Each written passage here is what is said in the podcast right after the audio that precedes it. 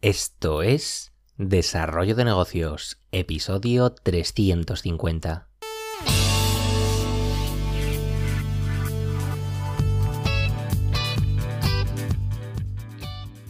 Muy buenos días, ¿qué tal? ¿Cómo estás? Bienvenido, bienvenida de nuevo al podcast Desarrollo de Negocios, el programa donde ya sabes, hablamos de ideas, de casos, de estrategias, de oportunidades, de todo aquello que puede ayudarte a crear y mejorar tus propios proyectos. Al otro lado del auricular ya lo sabes, Álvaro Flecha me puedes encontrar en álvaroflecha.com. Y hoy voy a hablarte de una faceta personal que no había contado por aquí antes, pero bueno, considero que puede aportar mucho a este podcast, así que a ver qué te parece. Eh, para empezar, si estás interesado en importar de China, quédate hasta el final, y si no, también, porque ya te digo que igual te hago cambiar de opinión al mostrarte las oportunidades de, negocio que hay para aquellos pues, más, más espabilados.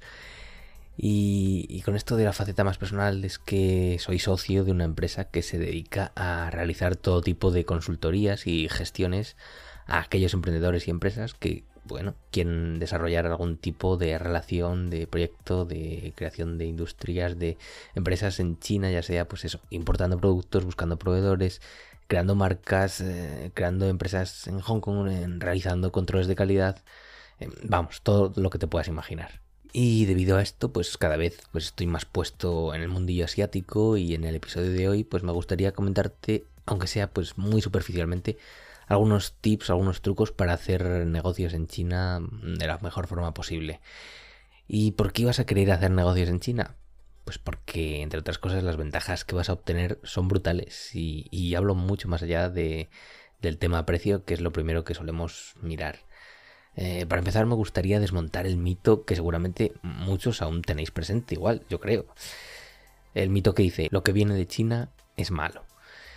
Esto es absolutamente falso. Porque en China tienes la calidad que, quieras, según lo que estés dispuesto a gastar. Otra cosa es que quieras un producto premium a precio de, baratija.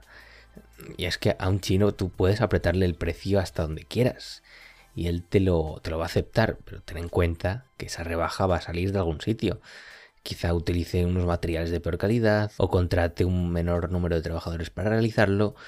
Por lo que conviene no, no ir de listillos intentando apurar el precio al máximo, puesto que esto al final nos acabará repercutiendo de forma negativa. Ya te digo, en China hay en la calidad que pagues. Eh, por algo se fabrica allí los iPhones, digo yo. Pero también se fabrican todo tipo de baratijas. Es que al final es lo que quieras pagar. Y uno de los puntos clave a la hora de importar de China y a la vez más, más desconocido, no, quizá que menos se tiene en cuenta es el tema de una buena búsqueda de proveedores, encontrar el proveedor adecuado. Eh, veo que la mayoría de emprendedores que empiezan a buscar importar algún producto, pues acaban en páginas de tipo Alibaba o similares y claro, no son ni de lejos los mejores sitios donde podremos encontrar las mejores condiciones. Eh, muchos propietarios de e-commerce pues, están todo el día peleando día sí, día también para intentar recortar gastos en sus proyectos, sobre todo en el tema de los anuncios online cuando tienen una opción eh, pues mucho más simple que les pondría ahorrar cantidades absurdas de dinero, ¿eh? pero mucho dinero, que no es otra que dar con, el proveedor adecuado. Y en Alibaba y webs similares hay lo que hay, pues que China es muy grande y llegar a ciertos rincones no es sencillo. Para solucionar este problema, entre muchos otros, pues están empresas como la que yo soy socio y muchas otras, pues que a través de personal nativo y especializado, pues pueden llegar a, ciertas fábricas con el punto adicional de que esta vez pues será una persona china quien negocie y no nosotros, que nosotros al final, por mucho Google Translate que haya, no es lo mismo. Eh, y créeme que he visto rebajas súper importantes eh, respecto a los precios que podemos encontrar tú y yo y cualquiera en cualquier web tipo Alibaba. Y aquí está la clave para, para que un negocio de e-commerce pues acabe siendo realmente rentable o no. Y sobre este tipo de, asuntos podría estar hablando bastante rato, así que cuéntame si te interesa este tema para seguir eh, trayéndolo al podcast. Lo que sí que me apetece hacer en el futuro es compartir contigo pues algunos productos interesantes a importar de China con, con su precio de fábrica, con el precio que podemos encontrar para que veas esas diferencias de las que te hablo que existen con, las plataformas Alibaba y con, con el hecho de negociar con, alguien experto en China. Eh, de momento, hoy te voy a hablar sobre tres tipos de proyectos en los que aún veo mucho potencial para aprovechar y hacer negocios con China para sacar ventaja.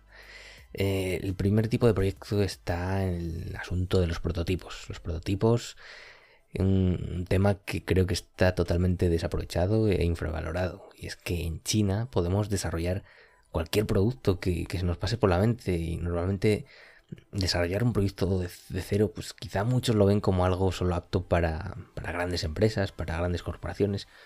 Pero créeme, eh, no es tan caro como parece y está al alcance de bolsillos pues más pequeños. Eh, evidentemente también dependerá de qué tipo de producto. No es lo mismo desarrollar un hardware para un móvil o algo así, eh, partiendo de cero, que, un molde para fabricar cierto tipo de zapatillas. Te digo que dentro de, lo normal podemos desarrollar prototipos de, todo tipo de productos y esto viene genial para, ya te digo, temas de campañas de crowdfunding o simplemente que ya tienes el producto en mente, pero estás dudando, dices, jolín, pero ¿cómo, cómo lo llevo yo hasta la práctica? Tengo esta idea, pero ¿cómo, ¿quién me la puede fabricar? Pues ya te digo, eh, los prototipos en China es un tipo de proyecto que queda mucho por hacer y que no se está aprovechando. Eh, otro tipo de proyecto es el dropshipping, que ya sé que esto de dropshipping pues huele a humo que tira para atrás, eh, además que empieza a sonar ya ahí como algo caduco, pero pero aún hay posibilidades de, hacer negocio si se hacen las cosas pues con cierta visión, claro.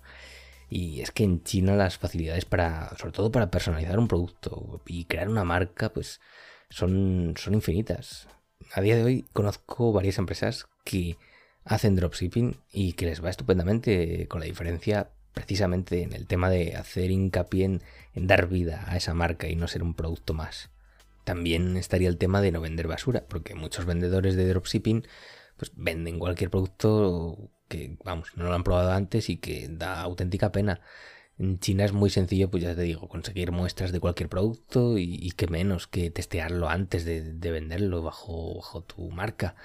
Además, que puedes contratar incluso en China un almacén allí mismo para, para que te gestionen ellos los envíos y así se lleve un mejor control de los pedidos, algo en lo que no caen muchos dropshippers y, claro, al final dejan al comprador un poco abandonado a su suerte, que si paquetes que no llegan, que si eh, no están personalizados y muchos problemas con los envíos suelen, suelen pasar.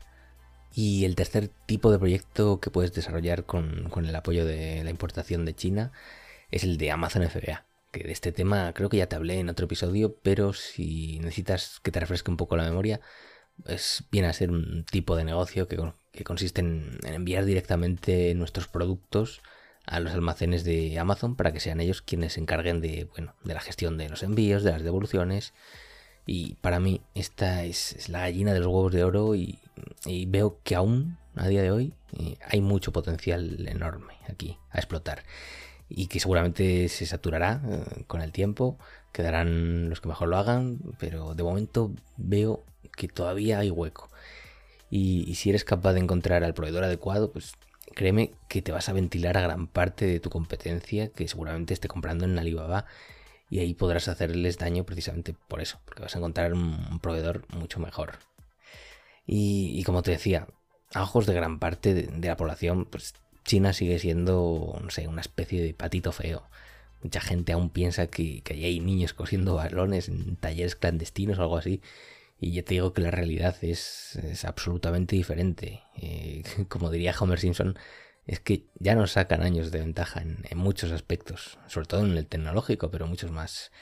Y al final mirar para otro lado mientras eh, China avanza a todo trapo, pues sería un error que estamos cometiendo como emprendedores si queremos eh, aprovecharnos de lo que está pasando. ya te digo que hoy solo te he compartido algunas pinceladas rápidas sobre China, sobre oportunidades, sobre cosas de las que te puedo hablar y nada, lo dejo un poco en tus manos. Si quieres que te traiga oportunidades de negocio con productos de China, con precios eh, muy competitivos, pues házmelo saber y, le dedicaremos algún episodio y ya verás como, como igual acabas enganchado al tema de China y acabas importando productos. Y nada más por hoy, espero que te haya resultado interesante. Si es así, te agradezco tus valoraciones en Apple Podcast, en Spotify, en Evox, donde sea. Y lo dicho, nos escuchamos en el próximo episodio. Un saludo.